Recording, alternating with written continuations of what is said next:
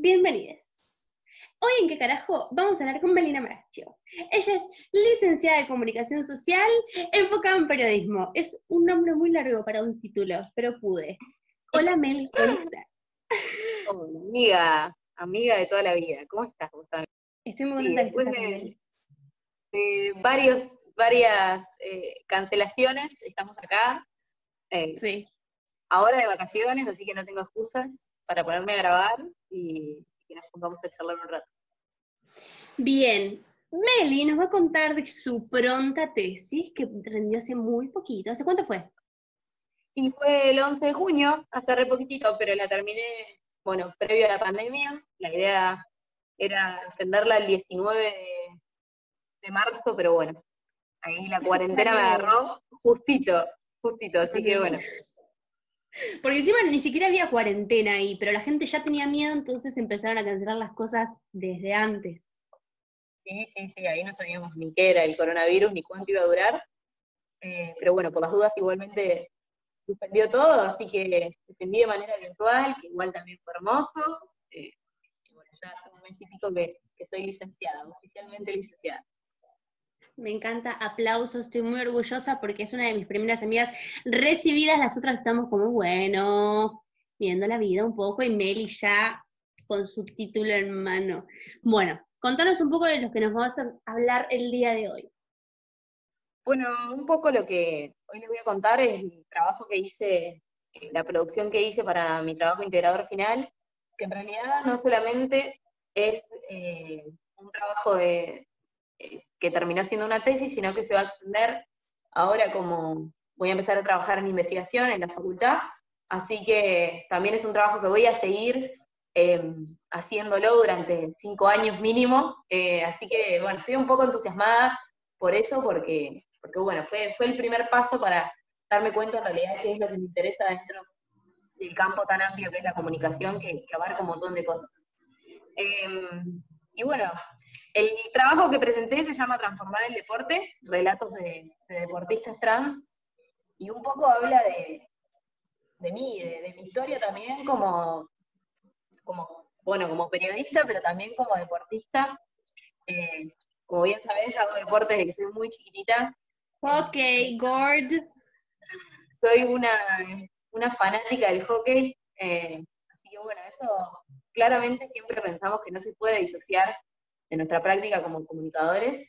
Eh, así que bueno, eh, un poco digo, bueno, ¿por dónde va todo? ¿Por dónde va mi, mi futuro profesional? También muy atravesada por, lo que fue el feminismo a partir del 2015.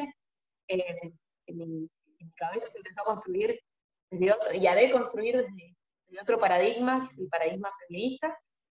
Así que a partir de eso confluyeron todos mis intereses y surgió la idea de hacer esta producción. Claro, mezclaste comunicación, deporte, feminismo, periodismo, como que lo mezclaste todo en un libro, pues hiciste un libro vos. Sí, sí, eh, la verdad que una, yo siempre cuento cómo surgió la idea, cuando, cuando me enteré que la historia de, de Zaira Mellaqueo, que es una, una jugadora de hockey trans de acá de Bahía, eh, encontré ahí una, una, injusticia clara, que era que, que a Zaira no la dejaban jugar, y a partir de ahí se me encendió la inquietud de ver qué estaba sucediendo con otras deportistas eh, trans de, de, todo el país, ¿no? A ver si esto estaba pasando en otros lugares del país. Y bueno, por curiosidad empecé a googlear y me encontré con un montón de historias, y de repente lo que empezó siendo un trabajo para la FACU terminó siendo la tesis, eh, donde tuve la posibilidad de hablar con, con tres deportistas, eh, Jessica, Mía, eh, y que bueno, son de, son la ciudad de La Plata, que es donde yo vivo, y, de Buenos Aires también. Así que bueno, fue todo un desafío, ¿no? Porque se generaron un montón de interrogantes a medida de que empecé a pensar el trabajo y a medida que empecé a, a idearlo, siendo una mujer de género eh, heterosexual, ¿no? Eh, y ahí empezaron todos los dilemas, eh, los dilemas que me empezaron a, atravesar y decir, bueno, ¿qué estoy haciendo? ¿no? ¿Por qué lo estoy haciendo? ¿Y vos planeás tu tesis pasarla a algo vendible, por ejemplo? ¿A un producto? En, Porque este yo quiero comprar tu libro. no, no, no. En este caso es, eh, de, es libre, así que quien lo quiera, eh, acá tiro el chivo, eh, me lo puede pedir. Esto es fantástico. Chicos, piden acá. Acá lo tenemos. Acá lo tenemos. Ay, tapa y todo. Sí, la tapa fue diseñada de un amigo mío. Un amigo mío que se llama Manuel. Manuel es de La Plata, es amigo mío de, de hace unos años ya, lo conocí por, por medio de, otras amigas, y bueno, él le propuse el diseño porque medio que para la entrega estuve ahí medio ajustada con temas de tiempo y Manu resolvió ese diseño increíble en menos de una semana eh, y convirtió un Word en el libro que, la verdad es que cuando lo veía imprimirse no voy a creerlo, eh, que había juntado un montón de páginas escritas por mí. Eh, así que fue, fue, fue, muy loco, muy loco. Y quedé muy contenta con, con, el resultado. Sobre todo siempre digo lo mismo. En realidad no es un producto mío, es un producto de las voces que son protagonistas.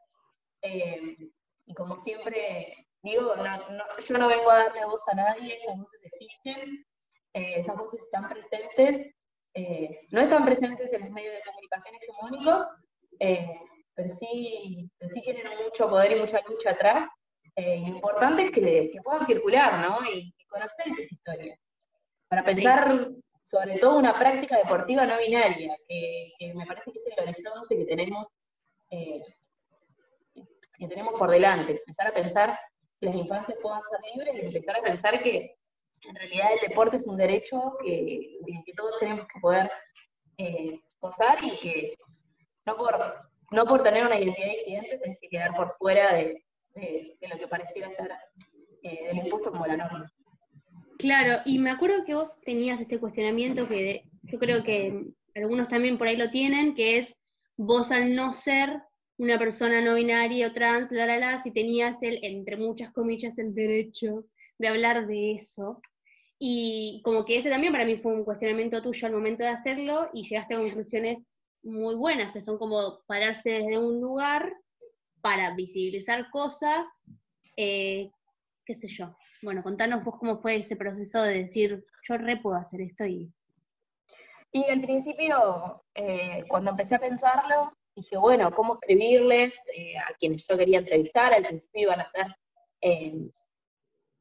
hombres y mujeres trans. después me encontré con que a la hora de salir a buscar entrevistadas no encontraba quizás respuestas o, interés. Ahí me frustré un poco, siempre los, caminos de buscar entrevistadas son bastante, bastante conflictivos, porque bueno, en mis tiempos quizás no son los tiempos de otras personas, las predisposiciones, las ganas. Hay que tener ganas también de, poner la voz, poner el nombre y poner su historia de vida para, que, para compartirla. Eh, mm. Así que bueno, eh, al principio dije, ¿qué estoy haciendo? Me arrepentí un montón de veces en el camino, y fue con la primera entrevistada, que fue Jessica, que me recibió en su casa en Capital. Eh, me abrió la puerta y parecía que éramos amigas hace un montón de años, porque la verdad es que tuve una charla con ella que, fue hermosa, que realmente hermosa, me, trató muy bien y pudimos charlar y compartir y contarnos experiencias mutuamente, intercambiar. Encima jugadora de hockey, entonces quizás la cercanía por el amor por el deporte se nota un poco más, eh, y, le planteé en, ese momento de confianza, le planteé mis inquietudes y le dije, bueno, me pasa esto, ¿qué, tengo que pensar? ¿Qué opinás vos? Y bueno, Jessica fue muy clara con lo que me dijo. Eh, me dijo que estamos haciendo historia, que nosotros estamos haciendo historia y que tenemos que ser parte de esa historia. Y que todos tenemos que tomar la voz de los lugares que nos corresponden. Eh, siempre y cuando sea en el marco del respeto y entendiendo que en esta lucha las protagonistas son otras, eh, pero ¿cuál es nuestro rol como comunicadoras, digo, en este contexto? Bueno, eh, si es eh, tratar de difundir esas voces, tratar de darles un lugar en nuestras producciones, bueno, entonces bienvenido sea, me dijo. Entonces, bueno, a partir de ahí me convencí un poco más de lo que estaba haciendo y tomé el impulso final para decir, bueno, estoy convencida de lo que hago, eh, y realmente para una transformación deportiva, que es lo que yo lo planeo y pienso que, que tiene que suceder, eh, es necesario un montón de actores. Entonces, eh, una lucha no se hace de un colectivo solo, sino que somos un montón eh, atrás de esta lucha y me parece que eso es importante, poder saber qué lugar cumplimos eh, y, qué, funciones tenemos desde nuestras herramientas, con las herramientas que cada uno tiene, para poder hacer efectiva esa transformación. Bueno, y te pregunto qué rol le ves a los medios de comunicación deportivos y si hay muchos o hay cada vez más que sean más disidentes, como que se pueden encontrar otro tipo de, información. A la gente que está escuchando esto, ¿qué le recomendás a la hora de informarse eh, del periodismo deportivo? Bueno, sí, eh, fue una de las cuestiones que, también atravesó la investigación, sobre todo la parte final, porque yo para la, defensa de la tesis elegí hacer como un recorrido eh, de los medios más importantes de Argentina y qué estaban diciendo. Me parece que no podemos negar la existencia del diario Le, que quienes les guste el deporte y estén escuchando esto saben que, es el único diario deportivo del país, eh, que es de tirada nacional y que tiene una línea también editorial eh, bastante definida, que a lo largo de sus tapas ha, dado mucho que hablar, pero recién hace, en los últimos años empezaron a cuestionar esas tapas, ¿no? Digo, eh, la tenés adentro, o un montón de, o sin vaselina, han sido de los titulares que, se me ocurren ahora que los tengo grabados en la cabeza, digo, y así es, eh, me acuerdo también cuando fue, eh, cuando Poncio tuvo el accidente dentro del, campo de juego, que mm. Se estaba completamente ensangretado y manchado, también hicieron alusión a eso, digo, como un montón de cuestiones que, que la verdad que han sido eh, tremendamente eh, repudiables, eh, pero que dejan en claro una línea que es clara y es que el, deporte es para hombres, que el fútbol es para hombres, que, las mujeres no tienen lugar, o que tienen sí un lugar. No sé si en su, bueno, sí, en su máxima expresión un poco. Es en su máxima expresión. Yo creo que una de las investigadoras que, que, uso, que tengo como referente, ella dice que hoy en día el deporte es la última trinchera que tiene la masculinidad, ¿no? Digo, de, va a la cancha y ahí se refuerzan un montón de las masculinidades que, nosotros hoy queremos discutir y, queremos erradicar, ¿no? Em, mm. también me acuerdo que, el diario Lea hasta el año pasado tuvo la sección Diosas, que elegían eh, a los mejores cuerpos deportivos del año eh, y hacían ahí como una clasificación de quiénes eran esas mujeres que merecían estar en la sección Diosas.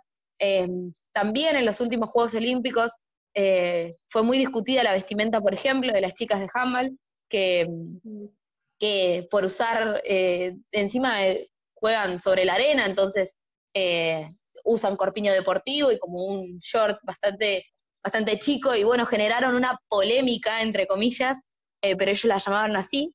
Y me parece que digo, bueno, un poco este producto y, creo que hoy lo que se está haciendo es tratar de batallar contra esos medios eh, y sí, se están creando un montón de medios alternativos eh, que trabajen sobre el deporte. Eh, hay grandes referentes escribiendo sobre deporte. Una de las que a, mí más me gusta leer es Ayelen Pujol. Ayelen escribe para varios medios de comunicación, escribe también en La Nación, escribe en Página 12. publicó un libro reconstruyendo la historia del fútbol femenino, que, es muy hermoso, sí, se, se los recomiendo. Em, también está Ana Fuchs, que escribe para el ADFEM y tiene su, em, su newsletter eh, eh, una vez por mes, que trabaja sobre deporte, y me parece súper importante leer a, compañeras que, le dedican eh, todos los días de su vida a escribir sobre deporte y a, militar, ¿no? Em, y también hay un montón de compañeras que, que, son investigadoras y que también hoy en día trabajan o escriben para medios de comunicación se me ocurren un montón. Está Nemesia y Host, está Julia Hank. Digo, hay un, hay un, montón de compañeras y compañeros que hoy están eh, discutiendo el deporte y están pensando desde otra lógica eh, la producción de información. Te quería preguntar por ahí, te mato por la pregunta, pero sí está en tu investigación, la parte más legal del asunto, en la parte del deporte, si hay una ley que diga eh, tenés que ser cis sí o sí para entrar a un equipo, lo que sea. ¿Qué onda eso? Y también si, si hay gente o que esté en la misma en esa investigación que intente por el lado más de lo legal cambiar esas cosas. Es clave la pregunta que haces porque siempre, eh, siempre me corren por izquierda con, el tema legal eh, y, la, y, la, ventaja deportiva. Suele ser como un, un argumento muy eh, recurrente para decir, bueno, las personas trans tienen ventaja física sobre las personas cisgénero por una cuestión de que, de que lo masculino está asociado a la fuerza, como si fuese el único, lo único que, entra en juego al momento de practicar un deporte, ¿no? Digo, ahí se está negando la habilidad, se está negando un montón de otras cuestiones de los entrenamientos, digo, un montón de otras cuestiones que entran en juego. Eh, sí, la técnica, digo, bueno, y, siempre es como, bueno, la fuerza, la fuerza. Y en realidad, cuando, nada, vamos a jugar, nos damos cuenta que, que la fuerza, sí, existe la fuerza. Depende de cuánto gimnasio hagas, qué sé yo, de anatomía no entiendo mucho, pero que no es lo principal. Y respecto a lo legal, em, sí, eh, con el caso de, Jessica Millamán, que, que eso lo cuento, ella, a partir de su caso, logró, a partir de su historia, eh, se lograron cambiar las leyes del Comité Olímpico Internacional porque em, el Comité Olímpico establecía que tenía que haber un cambio eh, un cambio de genitalidad para poder practicar el deporte eh, con tu identidad autopercibida.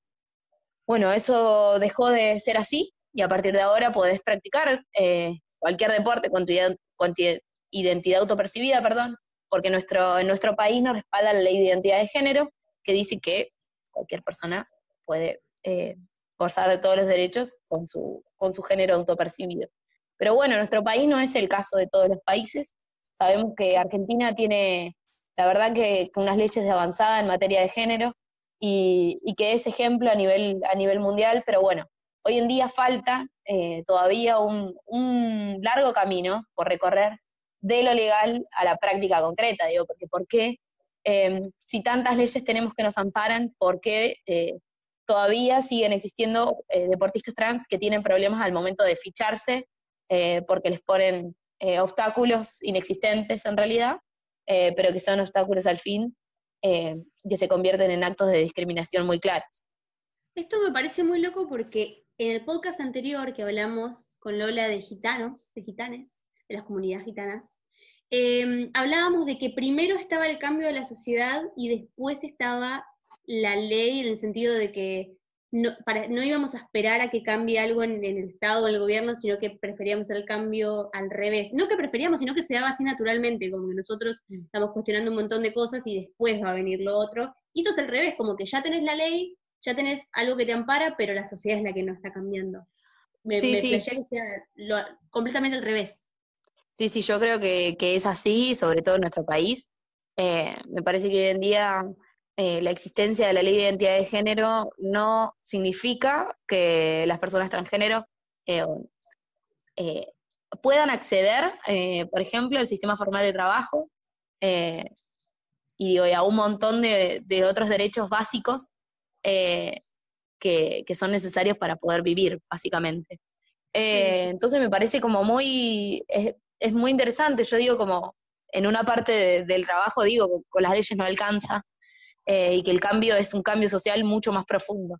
Eh, porque las leyes existen. Digo, la ley de cupo laboral trans está ahí, eh, la ley existe y detesto hablar de cupo porque me parece que no tendría ni que existir un cupo, pero la ley existe, digo, bueno, ¿qué pasa en la realidad que, no se cumple? Digo, Jessica me contaba que, Jessica, porque fue con, con, la que más me extendí, la verdad, hablando, y por eso pongo su ejemplo, me contaba que es hasta dificultoso acceder eh, a un contrato de alquiler, por ejemplo, teniendo todos los papeles en regla, ¿no?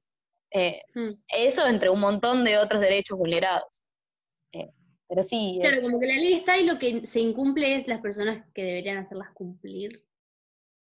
Sí, las personas que deberían hacerlas cumplir o también la sociedad legitima, digo, que, esas leyes sean cumplidas. me parece que eh, que todavía circulan un montón de sentidos que están muy arraigados y me parece que ahí, bueno, vuelvo a insistir sobre qué rol cumplen los medios de comunicación en los sentidos que se construyen.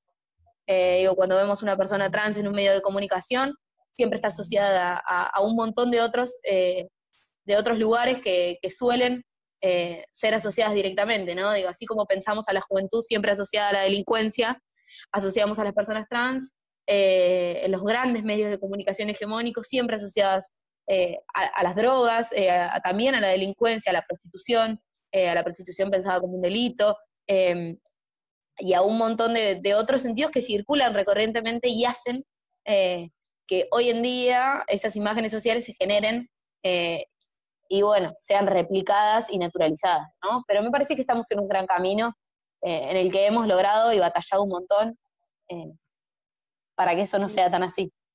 Y vos, como plan a futuro, estos cinco años que decís que vas a investigar, em, ¿vos tenés la idea de hacerlo solo en Argentina? ¿De ir mudándote por el mundo? ¿Viendo diferentes bueno, realidades? Me parece me estás comprometiendo. Ah, mamá y papá, si están escuchando esto. no, eh, sí, la verdad la idea es viajar, sí. Eh, lo que más me interesa ahora es que en el último tiempo se han generado un montón de, equipos, eh, sobre todo en Latinoamérica, en nuestro país, en Latinoamérica también. se han generado equipos de, personas LGTB que se juntan para practicar determinado deporte. Por ejemplo, existen los ciervos Pampa que practican rugby, y es eh, un rugby inclusivo, un rugby pensado desde, no desde las lógicas que conocemos eh, históricas a los que se ha asociado ese deporte. Existe también la selección LGTB eh, de hockey y un montón de deportes. Existen también equipos de volei, existen equipos de, un montón de, de hamal, de un montón de disciplinas que, se piensan a partir desde la de, partiendo desde la diversidad y practicando desde la diversidad y pensándose Em, como una práctica deportiva que, escape a, lo que estamos eh, acostumbrados históricamente, a lo binario, exactamente. Y bueno, sí, la idea es un poco ver qué está pasando en, otros lugares con, esos equipos, poder pensar las experiencias de nuestro país y poder pensar las experiencias de otros lugares. Todavía no, no, no, hay nada planeado, eh, pero sí, es mi idea. Vamos a ver qué que vamos a estar vivas cuando cuando los deportes no tengan género? Ay, ojalá, ojalá, la verdad es que sí, espero. Eh, es una batalla difícil. Eh. Y porque ahí es como la mica del macho fuerte y es muy difícil sacar Sí, me parece que, la batalla más difícil eh, se dio en el fútbol estos últimos años, que se han logrado cosas que... Mucho cambio ya. que hace, sí, que se han logrado cosas que, eran impensadas hace un tiempo atrás, eh, pero aún así me parece que, falta mucho camino por recorrer. Yo idealizo un deporte no binario, eh, idealizo un deporte en el que todos puedan eh, practicarlo sin, sin, importar, pero me parece que tiene que haber antes un montón de otros derechos saldados para que eso pueda suceder, ¿no? me parece que pensar primero en, que los derechos básicos tengan que estar cumplidos para que todos puedan gozar del deporte como, como un lugar, como un espacio para, eh, para, generar intercambio, para generar, es un espacio de socialización que, es importantísimo eh, mm. y que habla también de, lo que somos socialmente. Me parece que nosotros siempre decimos que, el deporte es la excusa para estudiar las sociedades, para estudiar la política, para estudiar la economía, para estudiar eh, para estudiar cuáles son los comportamientos que hoy suceden, digo, quedan, que quedan reflejados en el deporte como una de las prácticas eh, más eh, importantes de nuestro país, digo, porque en otros países quizás eh, hay otras prácticas, pero el fútbol a nosotros ya es parte de nuestra cultura, digo, el fútbol como, el deporte más importante quizás de nuestro país, pero un montón de otros deportes también. Entonces, me parece que pensar en que en, que el deporte sea eh, no binario falta un tiempo y, creo que antes tiene que haber un montón de otras cosas al lado. En un ejemplo, me imagino esos 10 chicos que mataron en el verano a otro más, que se linkeaba directamente con que eran rugbyers. Por esto que decías de que el deporte como que saca lo de la vida real, no sé cómo decirlo, o como se plasma en el deporte, bueno, también eso, me, imaginé ese, ejemplo. Bueno, para ir cerrando, em, ¿te podemos pedir tu, tesis entonces, libremente? sí, obvio, obvio, obvio. Sí, por supuesto, me pueden escribir a, mi mail, eh, o a mi Facebook, a mi Instagram, a donde quieran. Eh, se las puedo compartir. Obviamente las historias son hermosas, eh, no porque las haya escrito yo, sino porque en realidad, como repetía, son las voces de, de, ellas, eh, que me parece que, son historias que, que, vale la pena conocer. No es muy larga, así que no hay excusas para, para no leer en cuarentena. Estamos en cuarentena, claro. Estamos en cuarentena todavía, así que nada, les invito a leerla. Eh, les invito a indagar, les invito a revisar también nuestras prácticas de cómo nos informamos, eh, nuestras prácticas de qué deportes consumimos, eh, y de qué, y revisar, bueno, qué estamos haciendo con esto y, hacia dónde queremos ir. Bueno, muchas gracias por venir al podcast. su Instagram es Meli Sí. Sí. Bueno, si no, de última, si no la encuentran, me hablan a mí, la Amparola o al Seca y nos piden ahí, les mandamos el PDF. Podés hacer un buen drive y lo pasás por, todo el mundo. Fantástico. Podría ser. Bueno, muchas, gracias, a ustedes por invitarme.